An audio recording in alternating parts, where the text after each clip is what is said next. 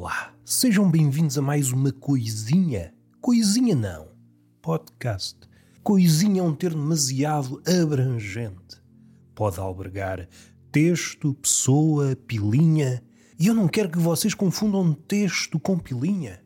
Às tantas, alguém pode dizer: há muito tempo que eu não leio uma pilinha. O que eu posso responder à altura dessa maluquice é que eu sou sportinguista não praticante.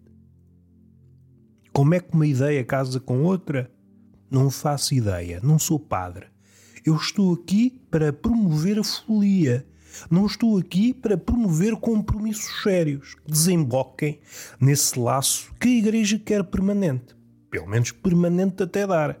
Vocês sabem, não vos quero estar aqui a amedrontar, mas o homem é mortal. Absurdamente mortal. Pode dar-se o caso de sair de casa, tropeçar, bater com a cabeça numa pedra e ir deste para melhor. Supondo que vai para o céu, supondo a sua existência e supondo que não se engana no caminho, porque há essa.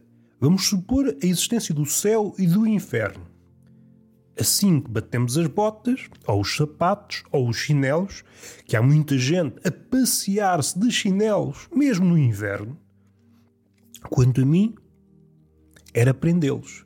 Eu sou um espírito livre, um pensador livre, mas tenho as minhas limitações. Não lhe chamaria limitações. Eu consigo ir até aqui. Daqui para a frente não dá. Temos de pôr um entrave devemos comportar à altura. Se no inverno usamos chinelos, no verão vamos usar o quê? Andamos descalços? Vá lá. Alguma coerência. Eu percebo que há uma casta de pessoas que tem vindo a crescer que são os tatuados. Nada contra os tatuados. E aqui o nada contra não é um nada contra típico de youtuber que inseta um raciocínio, critica a bom criticar, ou pelo menos pensa, no fundo, no fundo, não está a criticar, está a colar, a mesclar ideias que ouviu por aí. Pega numa, pega noutra e faz uma espécie de Frankenstein, um raciocínio Frankenstein. Mas no fim de contas não está a pensar. Não está. O pensamento não está ao alcance, ou melhor, está ao alcance, só que nós não esticamos a mão. Não esticamos a mão. O pensamento está-se a afastar de nós. O homem é uma coisa, o pensamento é outra. Houve tempos em que o casamento, a união, era fértil entre o homem e o pensamento. Geraram-se muitas ideias, muita parvoíce, parvoíce até dizer chega. Friso o chega. Mas o homem lá foi, saindo dos séculos.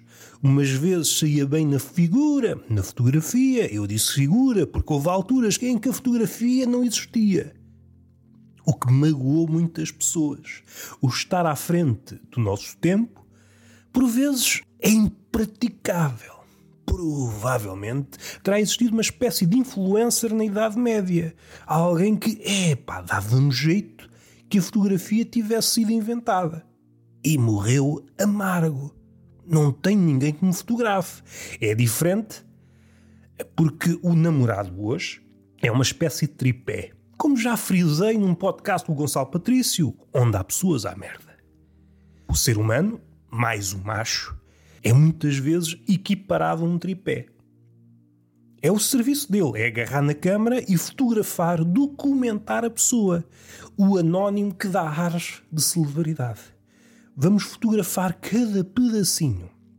Inicialmente havia algum critério. Vamos documentar aquilo que é interessante estou aqui a fazer algo interessante, uma proeza assinalável, vamos documentar isto. Com o decorrer do tempo, as pessoas perceberam que não há nada interessante para partilhar. E o critério foi ficando flexível, sendo que hoje em dia documenta-se tudo, desde o nascer do dia até ao cair da noite e todos os entrefolhos da vida, seja dormir, seja parir, seja foder, tudo pode ser convertido em lucro.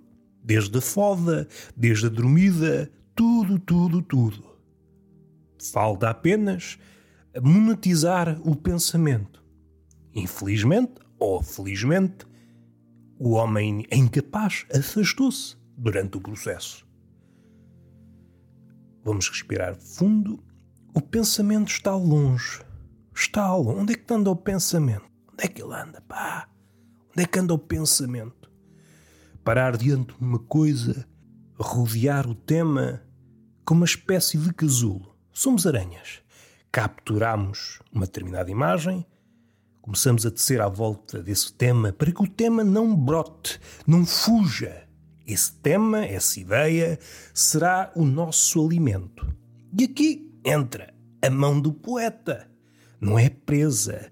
A presa que está lá dentro não está imóvel. É obrigada a recorrer à metamorfose. Nós rachamos o casulo com a nossa gula, a gula da curiosidade, e eis que descobrimos que a ideia mudou. É outra, já tem asas. E assim sucessivamente. Prendemos-la de novo, ela rasga o casulo da gula, e assim sucessivamente. A ideia é sempre outra coisa. Estamos bem? Eu já me esqueci para onde é que eu ia, pá. Eu queria ir para um sítio qualquer do pensamento. Então, afinal, havia dois caminhos. Havia o caminho do namorado da influencer. Eu começo a achar que o motivo pelo qual a influencer se separa do namorado prende-se sobretudo com essa postura de tripé. O namorado começa a tremer, seja devido a motivos de saúde, basta um Parkinson tímido, uns tremelicos na mão, ou nervosismo apenas, ou cansaço, a influencer barra modelo, barra celebridade, barra o carinho que a foda, não fica satisfeita com o resultado da fotografia, dos vídeos. Meu amigo, você está a tremer demasiado. O namorado, um pouco ingenuamente, eu pensei que esta união ia além disso, que nos amávamos, que nos queríamos um ao outro. E influencer ri-se, meu amigo, estás aqui é para me fotografar até o tutano, documentar-me até às pontas dos cabelos. Não me podes deixar nem um pintelhinho de fora. Eu tenho de pôr tudo à venda. A alma já foi, falta a carne, faltam os ossos, os cabelos, tudo, tudo, tudo, até a pele seca que me cai diariamente. Sou uma mina, meu amigo, e tu estás a tremer. Estás a pôr em causa o meu lucro diz influencer transformado em dragão. O dragão é aquela figura que está sempre a proteger o tesouro. Mas não é por aqui que nós queríamos ir. Até vou parar a música. Isto é apenas um começozinho. Vou pôr aqui a imagem que eu gosto, gosto de estar sempre a olhar para aqui para o bobo. Aqui está o bobo. Para nunca me esquecer que isto é um podcast de comédia. Não tenho mais nada a que me agarrar. Olha, está aqui o gajo. O que é que me interessa falar hoje? Para fechar o tema de ontem, o amarelo, não será descabido apontar a história do amarelo relativamente à discriminação. Ganhou fogo em Judas, quiçá é o primeiro protagonista discriminado. Depois seguiram-se aqueles que foram condenados à fogueira, e Judas era judeu, não esquecer, vestido amarelo já é indicativo de qualquer coisa. Seguiram-se os condenados à fogueira, podiam ser carrascos, prostitutas, alegadas bruxas, tudo e mais alguma coisa. Vestíamos essas pessoas de amarelo. Mais tarde, para identificar, ainda na Idade Média, para identificar os judeus, é claro que isto tem muitas nuances. Isto tem muitas nuances. Eu estou a falar de forma muito comprimida. Usou-se uma coisa que serviu de inspiração mais tarde, que era uma bola amarela para identificar o judeu nas ruas. Mais tarde, Hitler pegou nessa ideia e optou pela estrela amarela. Como vocês podem ver, há aqui uma história de discriminação no amarelo o amarelo tem um lado do ouro, que por si só também pode ser uma discriminação ante aqueles que vivem na pobreza, é um fator discriminatório, mas depois temos este palpavelmente discriminatório com a roupa amarela, as bolas amarelas e as estrelas amarelas, e o que é que seguirá? O, o amarelo tem este lado, tem este lado negro.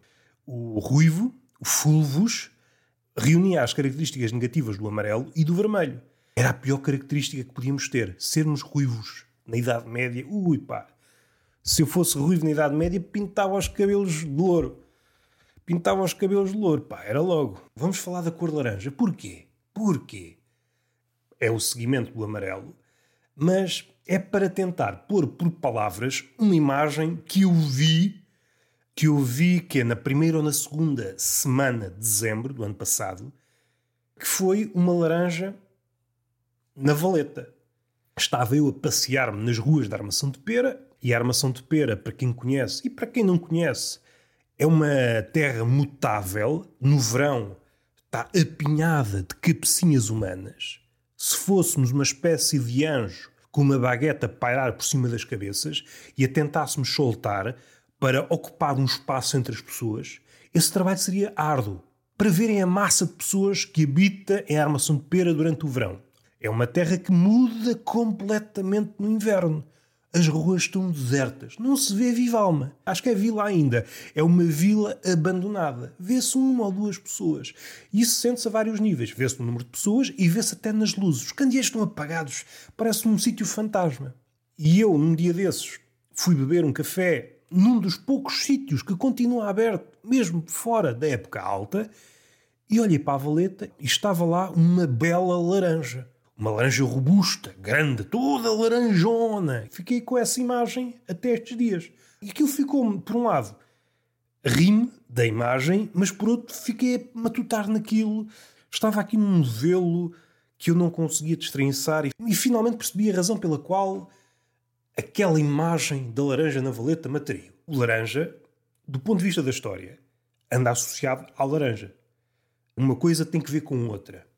A cor laranja foi uma cor secundária e provavelmente ainda é secundária não no sistema atual, secundária a nível de protagonismo. E não se deve, tal como outras cores, não tem que ver com os tintureiros, se é fácil de produzir ou não.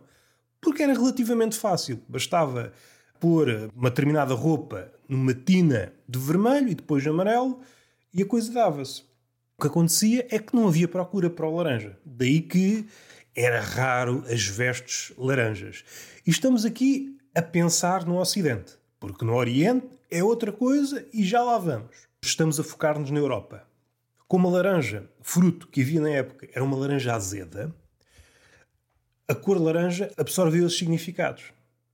Até que começou-se a importar laranja doce do Oriente e o laranja cor começou a receber esses novos significados no Oriente, na Índia, quer dizer coisas como prosperidade. Se pensarmos no budismo e no hinduísmo, o laranja tem, tem aspectos bastante positivos, quer dizer sabedoria, divindade, pureza também, se a memória não me falha. Ou seja, é uma cor carregada de significado, ao contrário do Ocidente na altura. E tudo foi motivado por essa viagem, a laranja doce do Oriente para o Ocidente. E tudo começou a mudar. A cor, ok, começou a ser mais usada, mas nunca num plano de destaque. Ao contrário do azul, que começou despercebido e hoje é a cor mais, mais unânime, o laranja nunca chegou a esse ponto.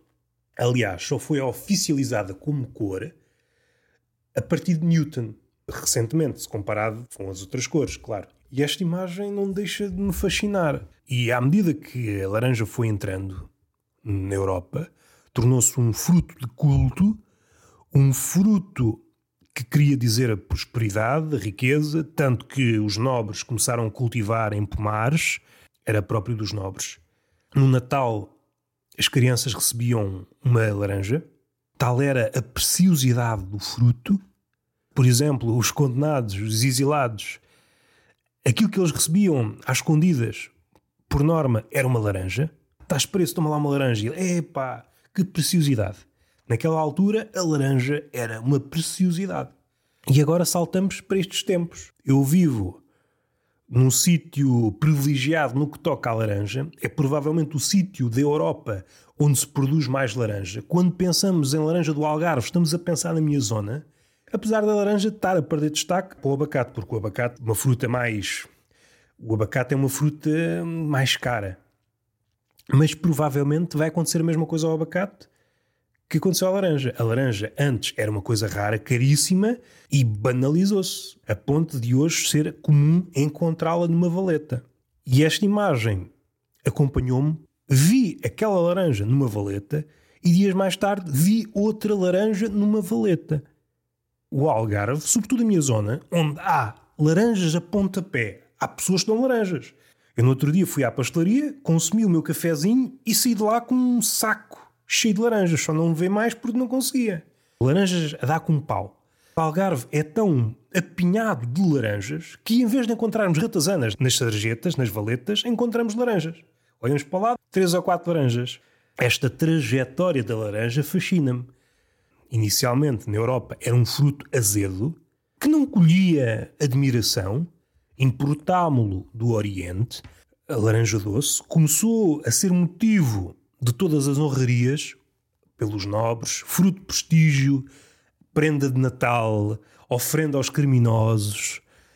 E hoje no Algarve é tão numerosa que podemos encontrá-la numa valeta. Vejam bem o seu período áureo e como acabou. Vou chamar este episódio, como não podia deixar de ser, Laranja na Valeta. E estamos terminados. E damos por terminado este episódio. Antes que me esqueça, acho que ainda não fiz menção. Entretanto, postei dois episódios de Tertulia de Mentirosos, um com o Joca, humorista, uma conversa de duas horas e qualquer coisa. Ouçam, se gostam de comédia, acho que foi uma conversa agradável. E depois uma conversa mais maneirinha.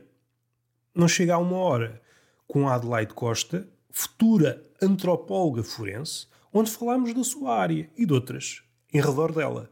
Foi uma conversa agradável também.